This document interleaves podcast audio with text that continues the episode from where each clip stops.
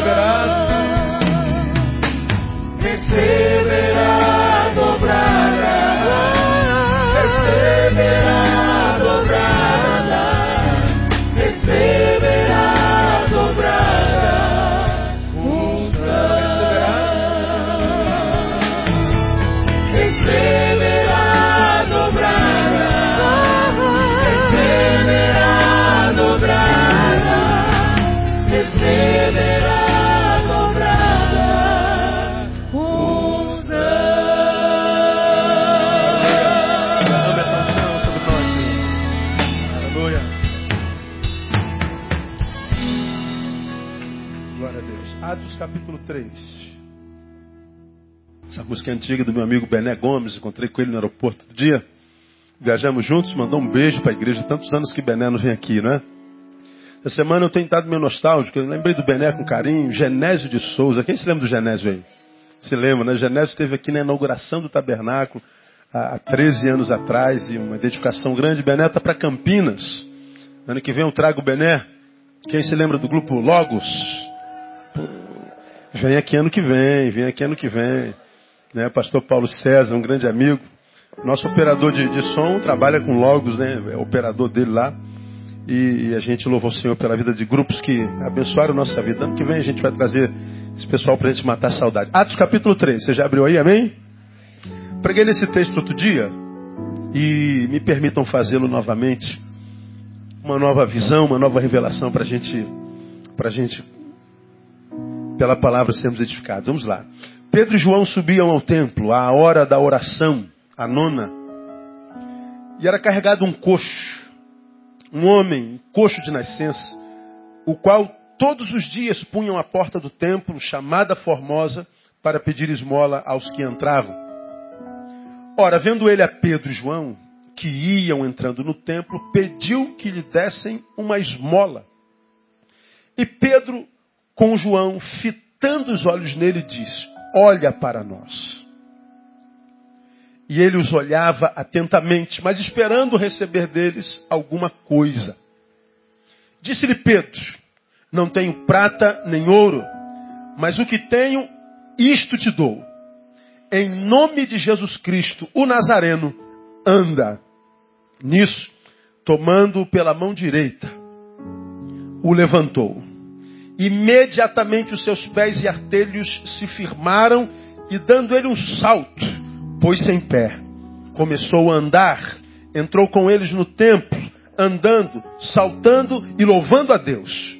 Todo o povo, ao vê-lo andar e louvar a Deus, reconhecia-o como o mesmo que estivera sentado a pedir esmola à porta formosa do templo.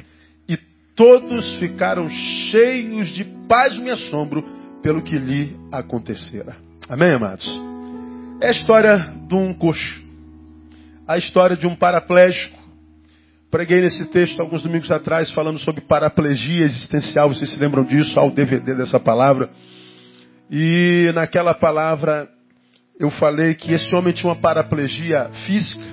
O paraplégico é alguém que tem pernas, mas não funciona. Estão lá, mas não pode contar com elas. Essa é uma paraplegia física. Nós falamos nesse texto sobre uma paraplegia existencial. Gente que tem tudo na vida para ser feliz, mas não adianta, não consegue.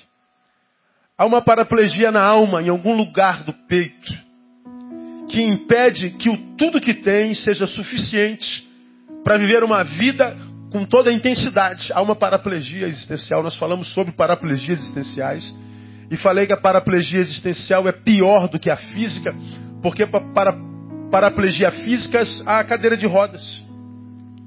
Existem muletas. Para paraplegia de alma, para paraplegia existencial, não. Falamos disso na experiência desse coxo, na experiência desse paraplégico. Você pode pegar o CD, o DVD, tem lá na cantina vendendo esse DVD, vale a pena.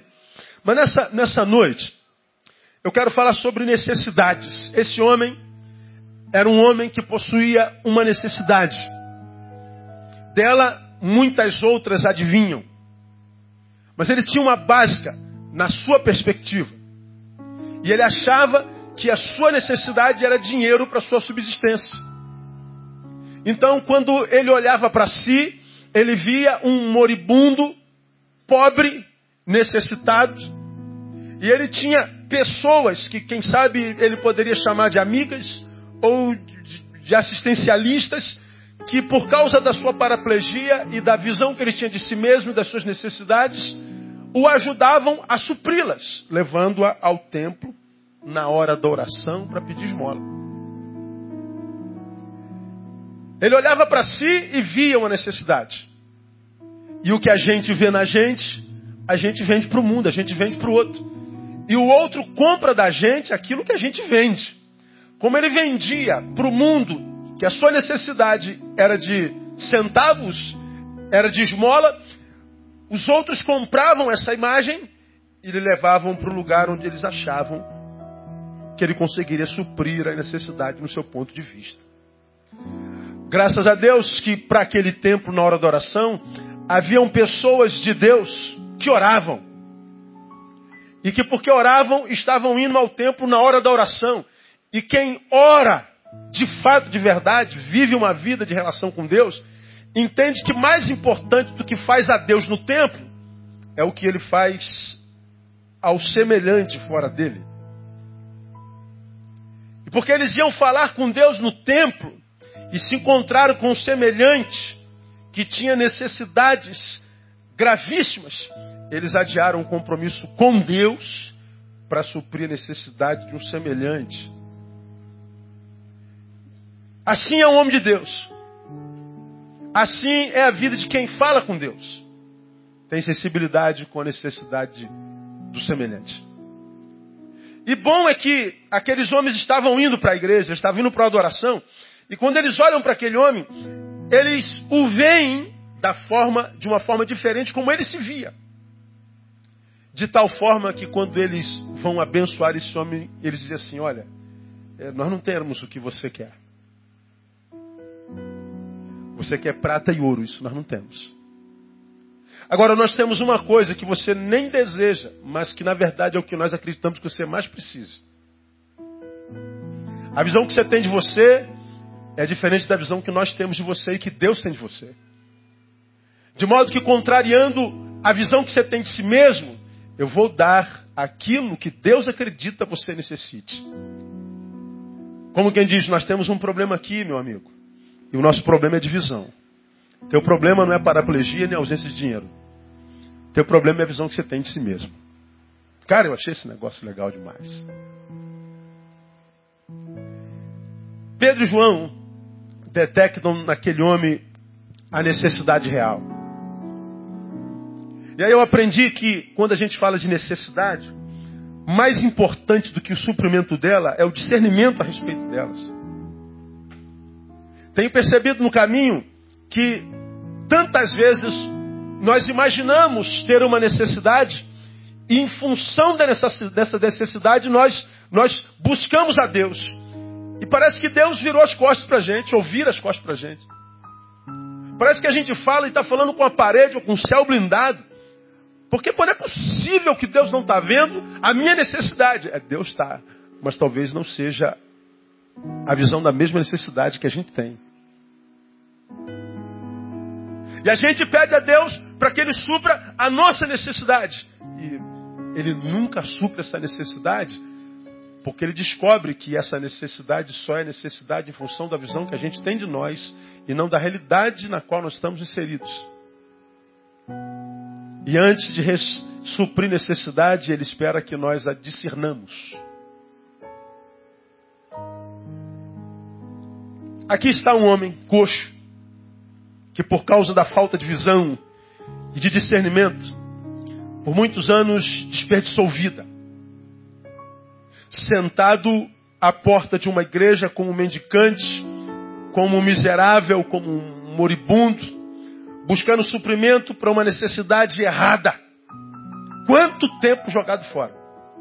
Atos capítulo 4 diz que esse homem é coxo de nascença e ele tinha 40 anos. Eu não sei há quantos anos ele estava ali achando que o que ele precisava era de uma coisa, de uma moeda. Necessidade errada, visão errada. Você não discerniu o que você precisa. E porque não discerne o que precisa, vive com carência, ainda que lhe deem o que você pede. É por isso que a gente se encontra com tanta gente infeliz imaginou que seria feliz possuindo o que imagina precisar. Agora tem. Esse cara eu continuo infeliz. Falo sobre isso todo dia. Meu sonho é chegar lá. Cheguei. Continuo infeliz porque descobriu que não é isso aqui que vai me trazer felicidade. A felicidade não está nisso. Quem sabe a felicidade estava no fato de ter um sonho. Só que agora eu já tenho isso e descobri que não tenho mais sonho. Aí a gente ouve sempre a famosa frase: Eu era feliz e não sabia. Era feliz e não sabia. E só descobre que era feliz quando perde tudo. Tudo que sempre sonhou ter, que para ter abriu mão de gente preciosa, de amizade preciosa, de coisas preciosas, comunhões preciosas, para poder ter aquilo tudo. E aquilo tudo não vale nada, porque descobriu que por causa do tudo se tornou mais pobre do que sempre foi a vida inteira. Uma vez sentado no, no, no, computador da minha filha menor, e eu já falei sobre esse texto aqui, estava lá naquela tela de computador, a frase que eu, da qual nunca mais me esqueci, eu já compartilhei com os irmãos. Quando se perde tudo, e tudo que sobra é Deus, você descobrirá que Ele é tudo do que você sempre precisou.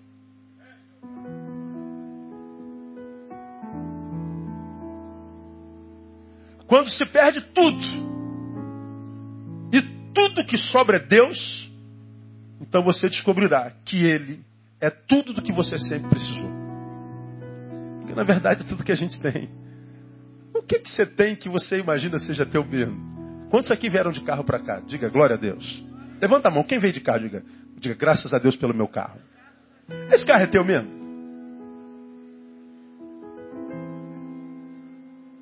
Bom, alguns de vocês podem perder o emprego e parcelou em 72 vezes. E o que, que o banco faz? Devolva, é meu. Ou então você está aqui sentadinho glorificando o Senhor, o ladrão está lá levando teu carro. Ele está amarrado em nome de Jesus. Não é mais teu, perdeu. Frasezinha desgraçada quando a gente ouve ela, né? Perdeu, miserento. Temos saúde, vamos tomar banho, tem um nódulo no peito. Às vezes morre em três meses. O que, que a gente tem, irmão?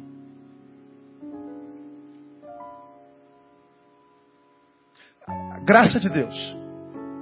Temos só o que Deus dá para gente. Isso não há quem possa roubar de nós. Esse homem acreditava que a sua vida encontraria sentido e manutenção na coisa. Pedro e João olha para ele e diz, cara, a visão que você tem de você é equivocada. Nós vamos frustrar o teu sonho. Você está pedindo uma coisa, essa coisa nós não temos, mas nós vamos dar o que você precisa de verdade. E aí eles dão o que ele precisava de verdade. E depois que ele recebe o que ele precisava de verdade, ele nunca mais pediu esmola, aquilo que ele imaginava precisar, a vida inteira. E descobre, meu Deus, quanto tempo eu perdi. Necessidades. Discernir necessidades, às vezes, é mais importante do que suprir necessidades. Muito mais importante. Por isso, Paulo fala o que ele fala, ele diz em Romanos capítulo 8, 26, quando ele escreve assim, ó, do mesmo modo também o Espírito nos ajuda na fraqueza. Por que, que o Espírito nos ajuda na fraqueza? Está lá. Porque não sabemos o que havemos de pedir como convém, mas o Espírito mesmo intercede por nós como? Com gemidos inexprimíveis. Ele nos ajuda na fraqueza, porque nós não sabemos o que pedir. Mas como não, pastor? Se eu estou doente, claro que o que eu preciso pedir é cura. Será que é cura? Porque se o que o doente precisasse de fato, de verdade, fosse cura, ninguém morreria mais doente.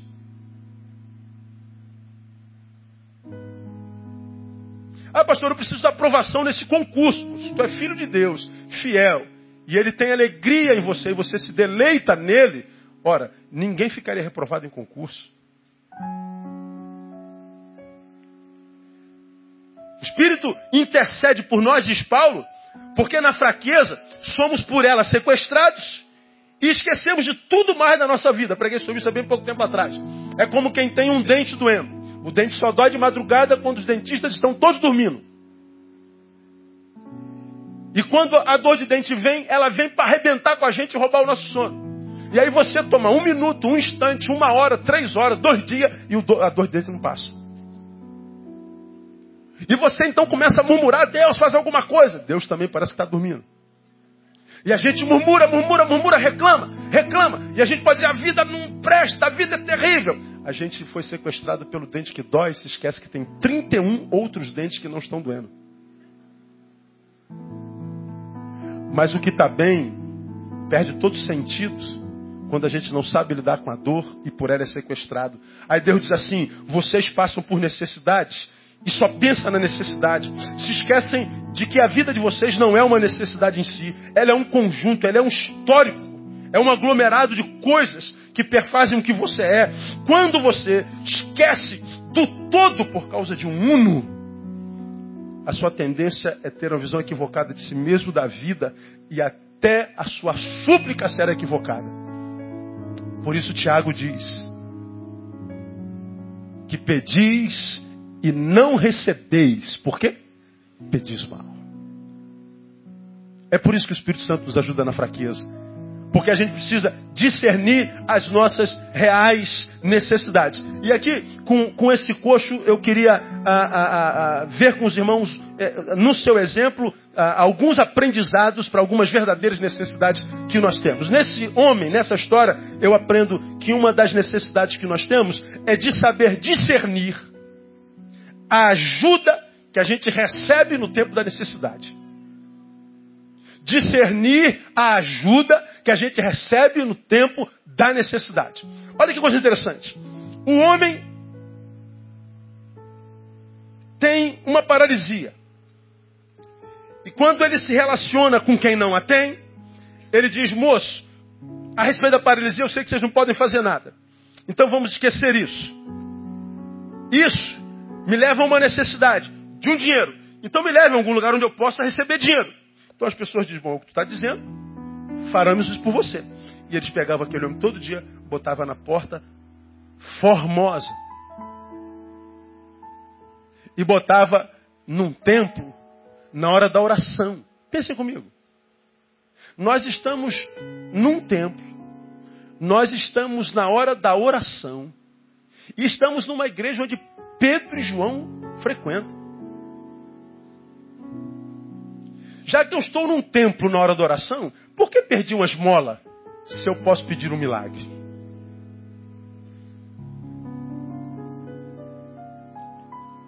Por que, que eu tenho que receber uma ajuda que pode parecer solidária, mas pode ser tão somente também a manutenção da minha mediocridade? Pode parecer empatia com a minha dor, mas pode parecer pena diante de um ser que é menor do que nós, porque eu tenho pernas que funcionam, ele não. Tadinho. Aí, na nossa carência, talvez a sua não seja de uma moeda, seja de outra necessidade natureza, e você sabe qual a carência que você tem, e eu sei das minhas também. Mas muitas vezes, na nossa necessidade, queremos que alguém apareça para suprir essa necessidade. Agora, será que a ajuda que a gente está recebendo e que supre minha necessidade é sempre de Deus mesmo? Aí esse texto me ensina que quando eu estou diante da dor, eu tenho que me conscientizar, meu Deus, como é que eu estou lidando com essa dor? Porque pior do que a dor é o jeito como eu lido com ela. Será que eu estou lidando com essa dor, com essa adversidade, com sabedoria do Pai? Ou será que eu estou sendo injusto para com Deus, comigo e com a vida, me esquecendo que se uma coisa está fora do lugar, tantas outras estão no lugar, então eu devo sofrer, no mínimo, com gratidão. Espera aí, pastor, como é que eu vou sofrer por gratidão se o dente está doendo? Agradeça pelos outros 31. Porque se eu só choro a dor e por causa dela murmuro, reclamo ou oro, sem que em mim haja gratidão pelo que ainda não caiu, eu posso estar sendo uma isca para atrair ajuda que vai manutenir a minha dor. Não vai me libertar dela. Vai ser um, um, um, uma neosaldina para um câncer. Que pode matar no momento o, o sintoma, mas não acaba com a doença. Esse homem, minimizado na visão que tinha de si mesmo, imaginava que a sua carência era de fato uma moeda. E sempre aparece alguém para sustentar, manutenir a visão medíocre que muitas vezes a gente tem de nós. E o pior, com sintoma de bondade. Esse texto me ensina, Neil, aprenda a discernir a ajuda que você tem recebido na hora da sua adversidade. Eu vou citar um exemplo aqui que eu já citei aqui algumas vezes. Você vai se lembrar disso, é crente aqui com muito tempo. Apanhei uma vez no meu pai e vocês já, já ouviram essa história. Fominha de bola de gude, de rua. Morava em Jacarepaguá. Culto começava a tal hora, meu pai saía a tal hora. E fominha jogando bola, bola de gude. Eu esquecia domingo. Saí correndo para casa. Quando cheguei em casa, meu pai já tinha ido embora. Aí eu já comecei a clamar pelo sangue de Jesus. Pedir a Deus para que aquele culto seja uma bênção, meu pai volte bem santo. E meu pai voltou bem santo. Mas dizendo, você vai apanhar. Meu pai me leva para o quarto, tira um fio. Mulher diz, eu não acredito. Acredite. Você sabe por que vai apanhar? Sei. Por disso, disso, disso, disso. E meu pai me bate, me machuca. E naquela época, eu me lembro desse sentimento, esse sentimento está na minha memória emocional de, de, forma incontestável. Eu odiava meu pai, mas não odiava só meu pai, eu odiava minha mãe, porque minha mãe estava do lado e não fez nada. Na minha cabeça, na minha necessidade, eu dispensava minha mãe, a senhora vai deixar meu pai fazer isso comigo? Essa perversidade, essa maldade. Minha mãe chorava, mas não intervinha. No momento da minha necessidade de me livrar da dor, no momento de, de, de, de diminuir o, o cronos daquela correção, eu apanhava, chorava, mas olhava para o olho da minha mãe. Minha mãe não fez nada. Agora que os anos se passaram, não existe mais dor por aquele fio. Me respondam vocês. A postura da minha mãe naquele momento foi correta ou foi errada? O que vocês acham? Correta. Porque se ela me defende naquela hora, o que ela estaria fazendo? Desconstruindo a imagem de autoridade do meu pai. Minha mãe estaria dizendo: não, não corrija meu filho. E esse aparente amor de minha mãe estava dizendo: deixe-o errar à vontade. Deixe que ele cuide da sua própria vida. Mas eu tenho 12 anos, 13, 14 anos. O silêncio da minha mãe foi a forma mais dolorosa dela me amar, mas foi amor. Mas se minha mãe interrompe a disciplina, seria a forma mais terrível dela me odiar, mas ela estaria me odiando. Por mais incrível e sinistro que isso possa parecer, a dor foi expressão do amor do meu pai. E o silêncio da minha mãe, a expressão do seu amor. Mas se meu pai me poupa da vara e minha mãe me defende, essa defesa seria uma desgraça na minha vida. Eu tenho plena consciência de que o que eu sou hoje não sou muito, mas o pouco que eu sou, disso me orgulho, tem a ver com a surra que meu pai me deu quando, naquela oportunidade. A surra que no momento foi um momento de, de ira, porque incompreensível. Hoje é momento de gratidão a Deus pela vida do pai que já me foi há 20 anos e pelo qual choro até hoje. Um pai que, se eu pudesse ter do meu lado, o teria, ainda que fosse para apanhar dele todos os dias. Só que no momento da adversidade, a gente não discerne. No momento da adversidade, tendemos a nos apequenar. Tendemos a ter pena de nós mesmos. Tendemos a lançar sobre o outro a obrigação de suprir-nos.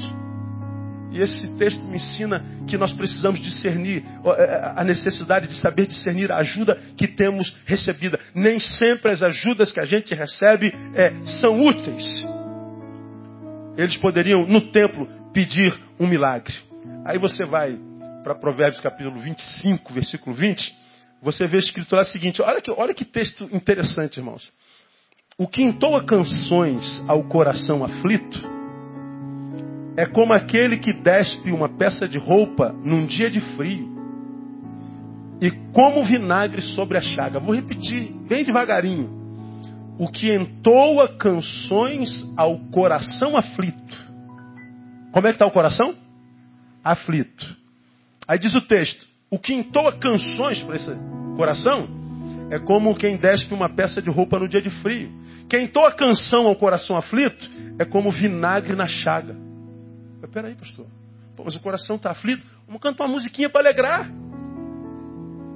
Na Bíblia Viva, está traduzido assim: ó, quem canta canções alegres a uma pessoa triste.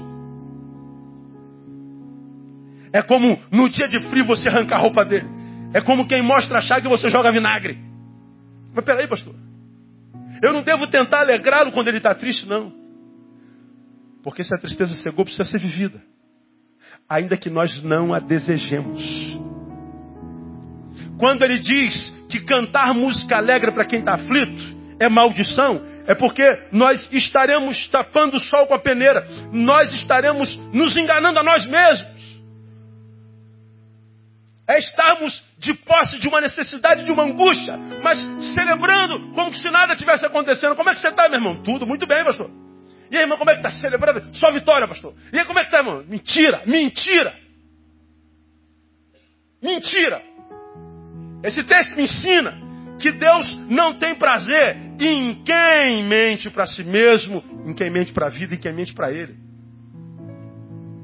Ele está dizendo que quando nós passamos por necessidade, discernindo-a, devemos vivê-la e ter cuidado com quem vem cantar uma canção, quem vem muitas vezes nos livrar de uma dor que precisa ser vivida. Ela precisa ser vivida. E a dor que a gente se recusa a viver quando precisa ser vivida, interrompe processos de crescimento grandes. Já falamos sobre isso aqui, quando citamos, por exemplo, a, a, a, o que acontece com a lagarta. Como é que é o nome do processo da lagarta se transformando em borboleta? Metamorfose. Como é que acontece o processo? A lagarta rasteja-se. Chega um momento que ela sobe no legalzinho, tal, pum, se pendura. E fica ali. Em torno dela cresce o quê? Um casulo que, cujo nome é crisálida. E ela se envolve no casulo crisálida. E se você ficar percebendo, vai se encher de compaixão pela, pela, pela, pela lagarta, diz assim, tadinha. Olha gente, ela, coitadinha, vamos, vamos tentar livrar lá. E tu corta com a gilete, tira, mata a lagarta. Porque é necessário que o bicho que rasteja e deseja voar passe pela crisálida. Crisálida vem da mesma raiz da palavra crise. Literalmente, o bicho que rasteja entra em crise. E se alguém tirar o bicho que rasteja da crise, ele nunca vai voar. Para que o bicho que rasteja voe, tem que passar pela crise. Abençoar a lagarta é deixá-la na crise. É deixá-la isolada. É deixá-la viver o, o, a, a, sua crisálida. Fez nada não, pastor? Não.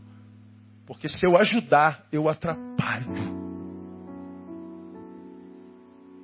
Agora, quando ela vive a sua dor, o seu isolamento, a sua crise, no tempo exato, e é o tempo de Deus, o bicho que rasteja sai para voar em grandes atitudes. O bicho feio se transforma nos bichos mais lindos da natureza. Tem coisa mais bonita do que borboleta, irmão? Eu ia falar braboleta. De onde eu tirei isso? Tá amarrado.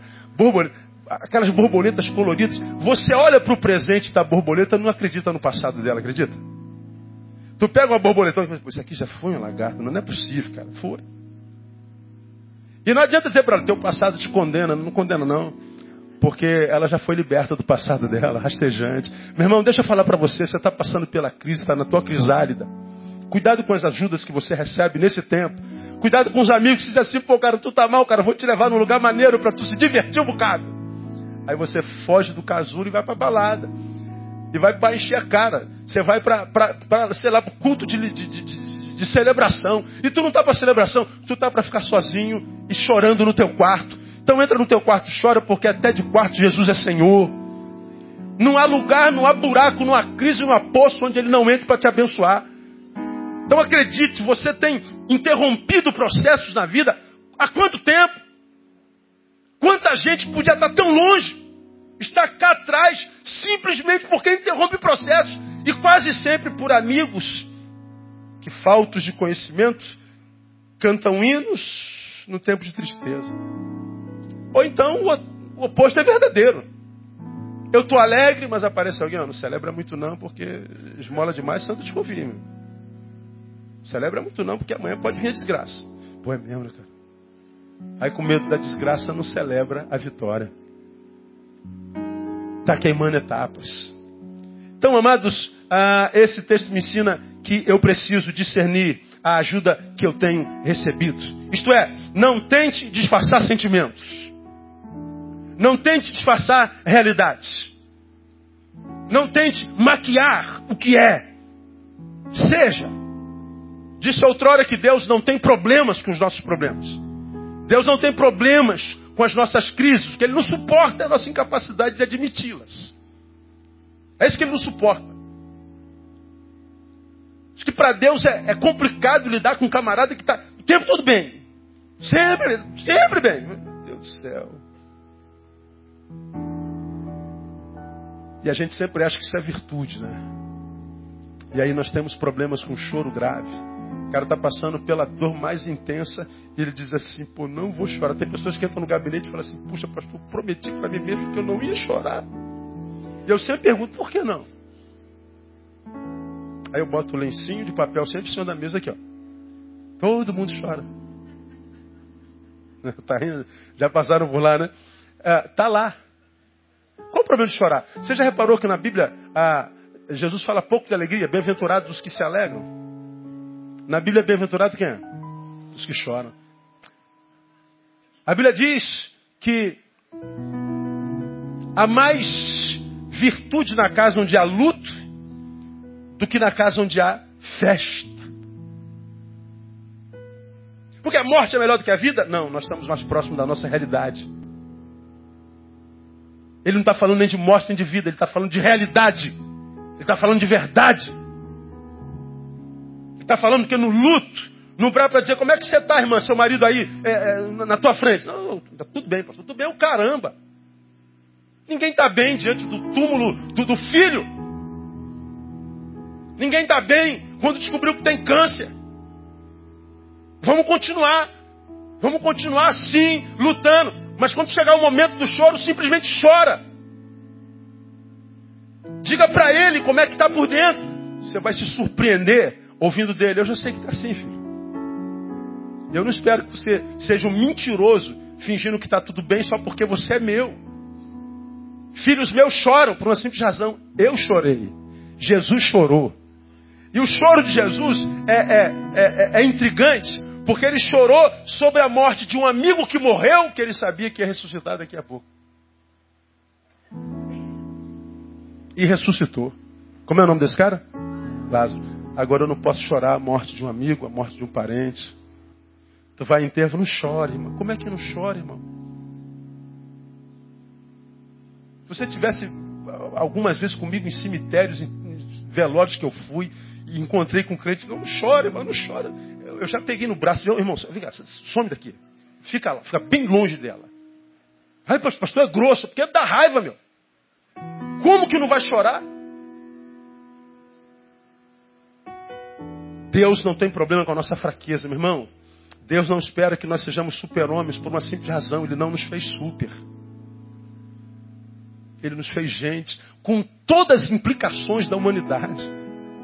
Gente, tem dia que acorda quer viver 200 anos. Gente, tem dia que acorda que se pudesse nem teria acordado. Gente, tem dia que olha no espelho e diz: Hoje eu estou gostosa demais. Tem dia que você olha no espelho e fala assim: Eu estou uma baranga. Hoje eu estou filé, amanhã eu estou carré. Não é mais ou menos assim? Tem dia que a gente está bem. Tem dia que a gente está ruim, cara.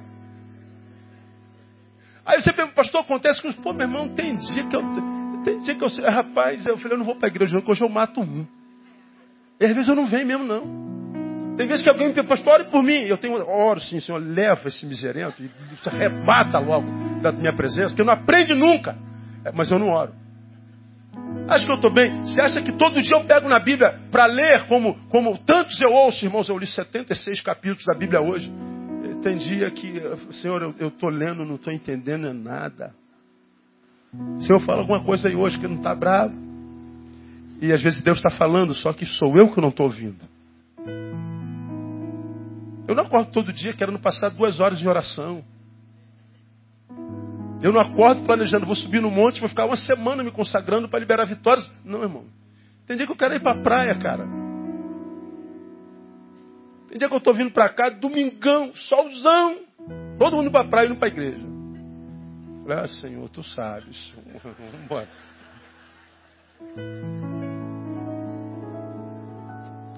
Aí eu sei que eu escandalizo um monte de crentes, mas eu acho que, que quando Deus olha para mim e fala assim, guarda esse moleque, ele é maluco, mas ele é sincero.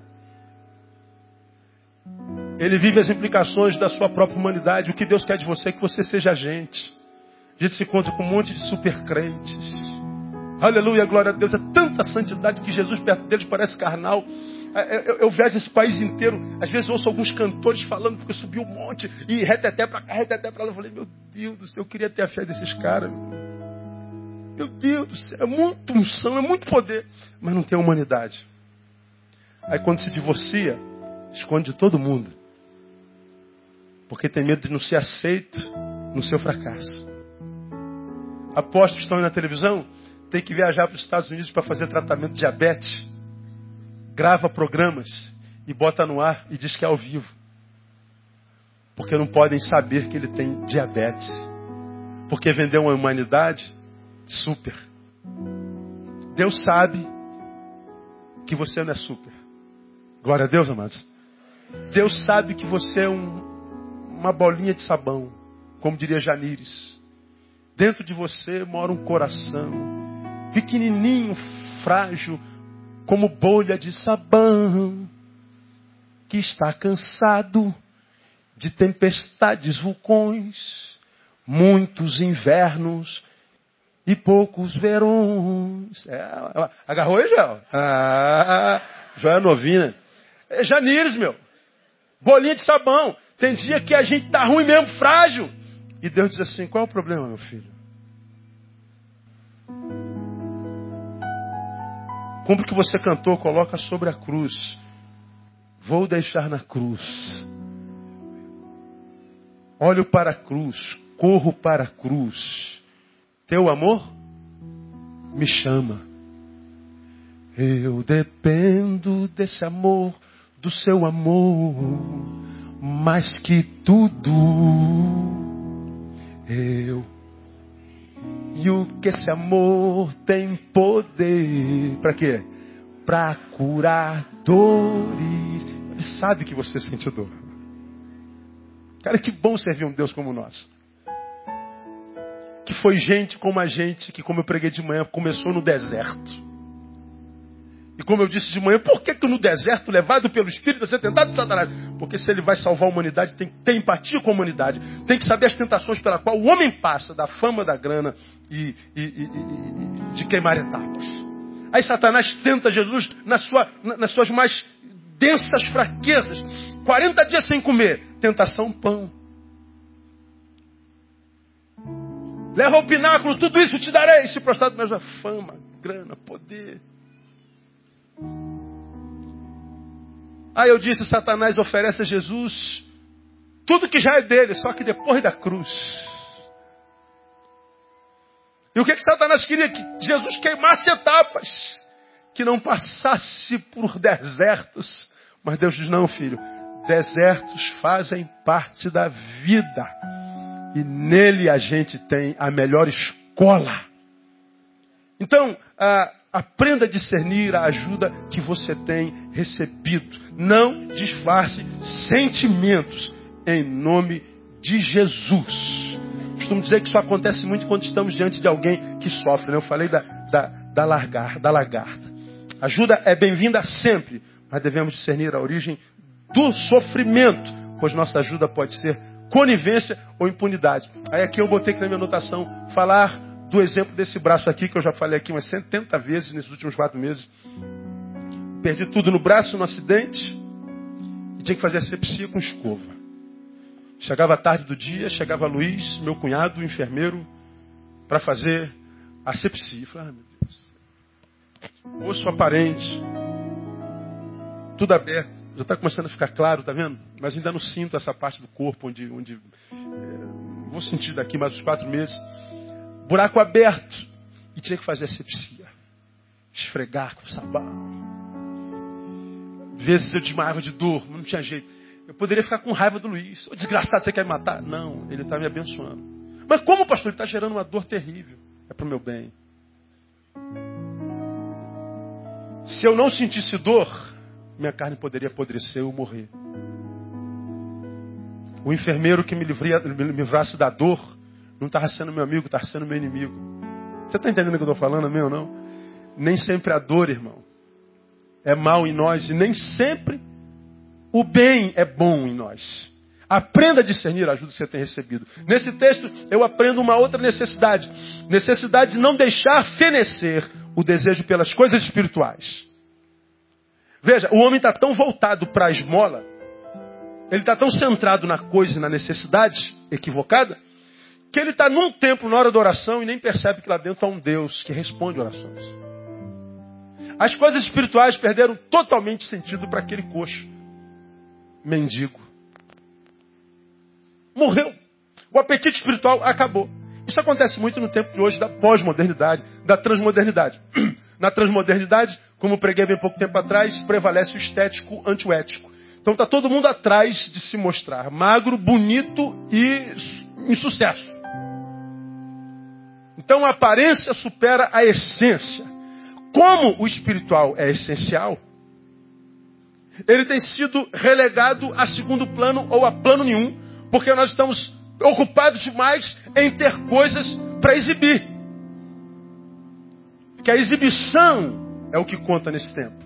Mesmo que todos nós saibamos que é tudo mentira. Tudo. Nada do que se vê lá é verdadeiro. Mas ainda assim nós vendemos a imagem. A aparência em detrimento da essência. Deus é espírito e trabalha no nosso espírito. O homem estava tão voltado na matéria que ele perdeu toda a perspectiva espiritual, toda a perspectiva de transcendência. Vivia a vida medíocre, debaixo da pena e da humilhação dos outros. Então, na hora da oração, ah, ah, ah, ele está pedindo coisas. Aí aqui o aprendizado que eu tiro é mais dos apóstolos do que do coxo. Orar buscar primeiro o reino, como diz Jesus. Mas buscai primeiro o reino de Deus e a sua justiça, e as demais coisas serão acrescentadas. Buscar primeiro o reino é a admissão da parte de Jesus de que temos outras buscas a fazer. Por isso que ele diz, mas busca primeiro, se existe uma busca primeira, ele reconhece que existem outras. Ora, quem é que não vive buscando, cara? A gente busca felicidade o tempo inteiro. Claro, tem que buscar mesmo. Você nasceu para ser feliz. Amém ou não? Catuca alguém falou assim: você nasceu para ser feliz, cara. Ou você acha que ele criou você para sofrer mesmo? Ah, pastor, eu acho que ele me criou para sofrer. Não, a visão que você tem de si é que está errada. A visão da sua necessidade deturpou a visão do que a vida é e do que Deus é. Você está errado. Você tem filho e dá ao teu filho mais do que você teve na vida. Trabalha o dobro para que teu filho não passe pelo que você passou. E você é essa coisa ruim e sonha tão grande para o teu filho. Tu acha que Deus vai sonhar pouco para você? Ou você se acha melhor que Deus? Visão equivocada de si mesmo. Deus não nos criou para sofrer. Ele nos criou para sermos felizes. E a felicidade é um direito nosso, como eu já disse aqui, em Cristo Jesus. Ele alcançou isso lá na cruz do Calvário. E felicidade não tem a ver com ausência de problemas ou de adversidade. Então, buscar primeiro o reino é admissão da parte de Jesus e, e reconhecimento de que nós temos outras buscas a fazer. Nossa missão, portanto, é estabelecer prioridades. Não há mal em eu buscar eh, estudar mais para ganhar mais. Pelo amor de Deus, que em 2014 teu salário quintuplique, decuplique. Que a tua empresa venda para 40 países esse ano, em nome de Jesus. E que você seja promovido 10 vezes. Aleluia! Agora que isso não mexa nas prioridades da sua vida, tirando o reino do lugar dele. Você que está solteira, solteiro, está em busca de um amor, que esse ano apareça o, o sapo beijado, irmão. Ou seja, o, o ser principesco na tua vida. Apareça um anjo encarnado na tua vida. E que, que, que quando você passar com ele ou com ela, paralise tudo. Meu Deus, como é que você conseguiu? Graça, graça, superabundante graça. É isso. Agora que para arrumar o, o ser angelical, você não deforme a sua lista de prioridades. Estuda para você passar no concurso público. Transforme-se aí no, no, policial federal que você quer ser, no, no, fiscal de renda. Vai lá ganhar teus 25 mil por mês. Deus te abençoe e te dê graça. Mas que isso não mexa nas tuas prioridades, na tua lista de prioridades. Você está entendendo essa palavra, irmão? Amém ou não? Saber é, é, é, é não deixar fenecer o desejo pelas coisas espirituais. Nossa missão é não permitir que as nossas prioridades sejam mexidas. Como você já aprendeu em algum lugar, a coisa principal é fazer da coisa principal a coisa principal. Porque você já aprendeu também em algum lugar que se a coisa principal sair do lugar, o que, que acontece? Tudo mais na vida sai do lugar. É porque você está aqui já esteve aqui no altar celebrando, tuas fomes espirituais mudaram, aí o que, que aconteceu na tua vida? Degringolou tudo. Aí alguém me escreveu uma vez, ah, então Deus me abençoa se eu ando certinho. Se eu não ando certinho, Ele não me abençoa. Não tem nada a ver com o que você faz, tem a ver no que você se torna. O teu feito revela o que você é. Se você não é mais aquele, o que Deus tinha para aquele não vai chegar nesse de jeito nenhum. Não é pelo que você está fazendo, é no que você se tornou. Não é mérito, irmão. Você continua debaixo da graça. Agora, como a Bíblia diz que ele permanece fiel, ainda que nós sejamos infiéis, ele não seria fiel dando a este ser no qual me torno aquilo que ele prometeu para aquele que eu era na presença dele, como eu tenho pregado aqui. Ele seria injusto demais. Então não é o que eu faço, é no que eu me torno. Agora, eu me torno a proporção da minha lista de prioridades. Vem Jesus disse assim: Meu filho, eu reconheço. Você tem muitas buscas a fazer na vida. Mas bota como prioridade nessa lista o reino de Deus. Por quê, pastor? Porque se o reino estiver em primeiro lugar, não interessa quem está em segundo, terceiro, décimo, milésimo. Tudo mais vai chegar até você por causa da tua fidelidade ao reino. Por quê? Porque tudo que você receber é promessa feita ao cidadão do reino que você é. Como você está no reino, o reino está em você, você é o que eu sonhei. E o que eu tenho é para quem você é. E não para aquele ser no qual você se torna quando você está fora do meu reino, quando você está fora dos meus domínios. Simples assim. Necessidade de não deixar fenecer o desejo pelas coisas espirituais. Aliás, esse foi o pecado dos Gálatas. Os Gálatas, os crentes da Galácia, começaram bem a sua relação com Deus e com o Evangelho, Mas há um momento na, na, na sua relação com, com os Gálatas que o Senhor escreve através de Paulo, onde Paulo diz assim: Estou admirado de que tão depressa estejais desertando daquele que vos chamou na graça de Cristo para outro evangelho. Estou surpreso como vocês se desviam com tanta facilidade. Isso aqui eu, eu, eu, eu escreveria.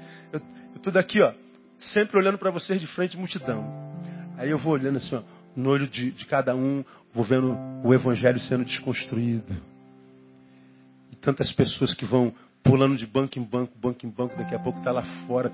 A gente vê como tão depressa tudo que o Senhor gerou durante uma vida inteirinha vai sendo desconstruído por causa do que você está fazendo lá de fora e por causa disso está se tornando. Do lado de fora não é desse templo, é do, do reino de Deus. Porque se o reino de Deus está em mim, o que quer que eu faça, faço para a glória do rei do reino.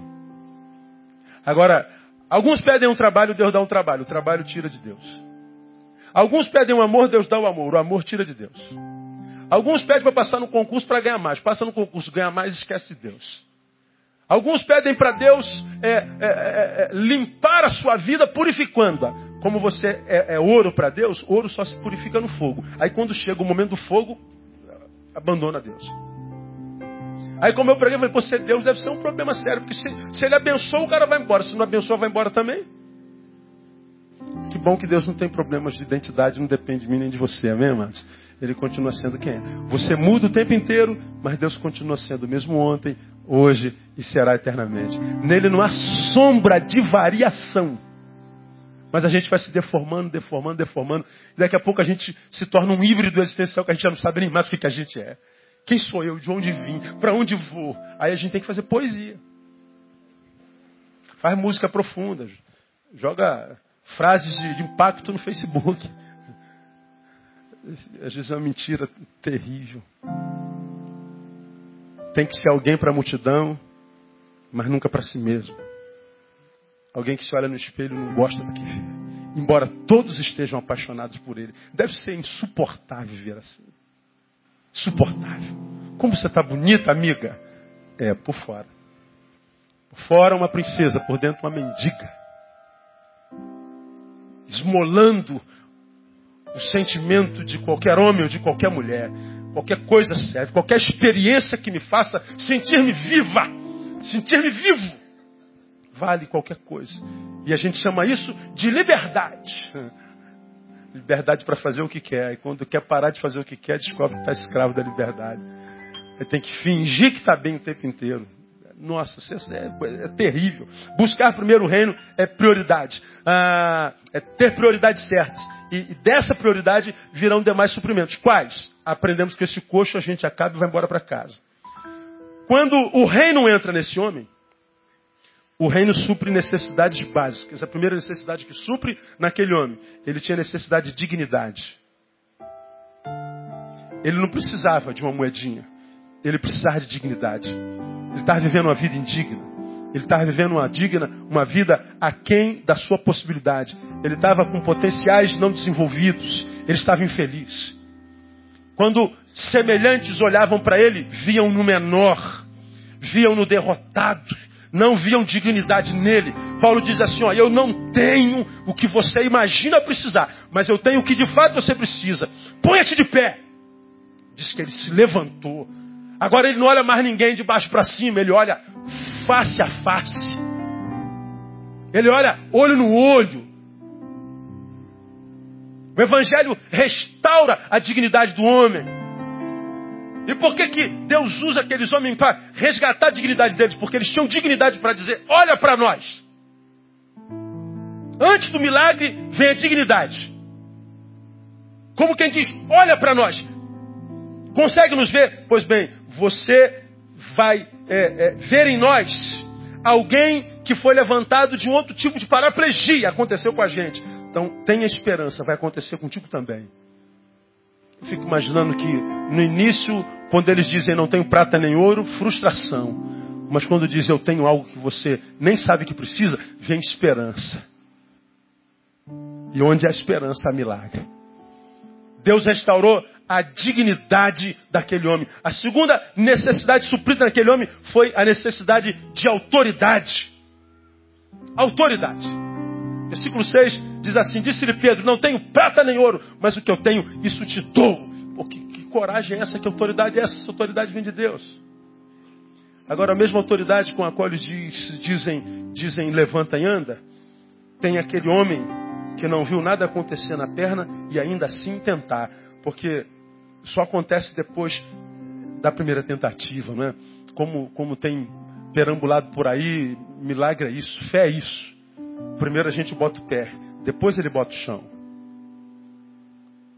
Porque se eu vejo o chão, eu não preciso de fé para caminhar. Como ele disse que o meu justo vive pela fé, o justo vai sem se preocupar com nada, porque ele tem a promessa. Deus, eu não sei onde vai dar, sou como Abraão. Vai, e ele simplesmente vai. Quando ele vai, a coisa acontece. Eu quero profetizar nessa noite. Você vai sair daqui diferente da forma como entrou. Você vai se levantar do lugar onde você está nessa noite. E vai sair daqui não só do tempo, mas vai sair para uma nova vida no nome de Jesus. Porque Ele vai restaurar a tua autoridade. O mundo espiritual respeita o Jesus que vivemos. E não o Jesus que pronunciamos. Quando Pedro João diz, em nome de Jesus, antes de dizer isso, ele disse, olha para nós. Veja esse Jesus em nós. E em nome da vida de Jesus em mim, levanta. Porque, como eu preguei há bem pouco tempo atrás, Jesus não é um conjunto de cinco letrinhas. Jesus não é a palavra, é um princípio vivido. E Satanás, quando vê a vida de Jesus na vida de um homem, ele submete esse Jesus na vida do homem e no homem que carrega esse Jesus. Porque, meu irmão, se você tem Jesus só na boca, você não tem autoridade nenhuma. E não acontece mesmo. Agora, quando Jesus é um princípio vivido, ah, sim, e ele então supre uma terceira necessidade: dignidade, autoridade, suprimento. Quando eles dizem, olha para nós, dizem também, não temos sobrando. Veja, a nossa simplicidade. Nós não temos sobrando. Mas para aquele dia que se chama hoje, nunca falta. Nunca. Não tem nem prata e ouro sobrando para te dar. Porque Deus nos dá o que nós temos enquanto necessidade para hoje. Como já ministrei aqui, Deus nos abençoou com anos de vida, nem com meses de vida, nem com semanas de vida. Deus nos abençoou com um dia de vida. E o dia que a gente aprender a viver o dia de hoje, você vai ver que esse hoje se repetirá tantas vezes quantas necessárias for. Mas enquanto a gente sai do hoje e vai para amanhã enquanto preocupação, ou para o ontem enquanto culpa e ódio e ira, o hoje perde sentido. Por isso a palavra diz que basta cada dia o seu mal. Deus lhe restaura o suprimento. E aí, fecha a história do coxo, quando ele entende que há também a necessidade de responder à vida com as emoções certas. Bom, enquanto ele estava coxo, mendigo, como mendigo vivia. Ele se via assim. A resposta que ele dava à vida era a proporção da vida que ele tinha. Mas quando Pedro João dizem assim, anda, diz o texto, que ele ficou em pé. Bom, não sou mais aquele.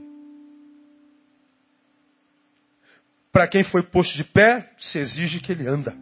E ele ande. E ele andou. Respondeu à vida com as emoções certas. E uma vez que eu sei andar, preciso direcionar meus passos. Diz que ele entrou no templo, respondeu com as emoções certas, quando ele entra no templo, diz o texto que ele começou a louvar o Senhor. Porque se eu entro no templo não louvo, eu estou com a emoção errada, com a postura errada. E como ele louvou o Senhor, diz que ele saltava. Todas as etapas da sua vida ele fez com intensidade. Porque o que se requer de um vivo é que ele viva. Quantos vivos entre nós que se esqueceram e perderam o ânimo da vida? Está vivo e não vive. Como quem é cantor e não canta, como quem é pintor e não pinta, como quem é motorista não dirige, como quem é lutador e não luta, como quem é adorador e não adora, como quem é o que é e não é quem é. E a gente quer que Deus nos abençoe. Não abençoe, irmão. Quanto nós não voltarmos a ser o que nós somos no coração dele e permitirmos que as adversidades da vida nos mantenham doentes, amargurados, iracundos, um depósito de emoções não resolvidas, vendo a vida com, os, com as lentes cinza dos nossos olhos, percebendo a vida sempre na proporção daquele que tem o dente que dói e só pensa na dor daquele dente, nunca dos outros. Enquanto nós formos tendenciosos para o negativo dessa forma, a vida nos dará a proporção disso que nós somos. Agora, quando você que tem pernas ficar de pé, quando você que está de pé andar, quando você que anda, anda para a presença dele, e que você que está na presença dele o adora, e que você que o adora, o adora com intensidade, você tem a parceria dele. Eu duvido, irmão, que exista nesse lugar, nessa terra, nesse planeta ou fora dele, qualquer força, espírito ou adversidade que sejam capazes de parar você. Você vai ter a graça de morrer só quando a morte chegar. Porque enquanto a morte não chegar, o que vai sobrar para você é cumprimento da promessa: vida. E vida com abundância.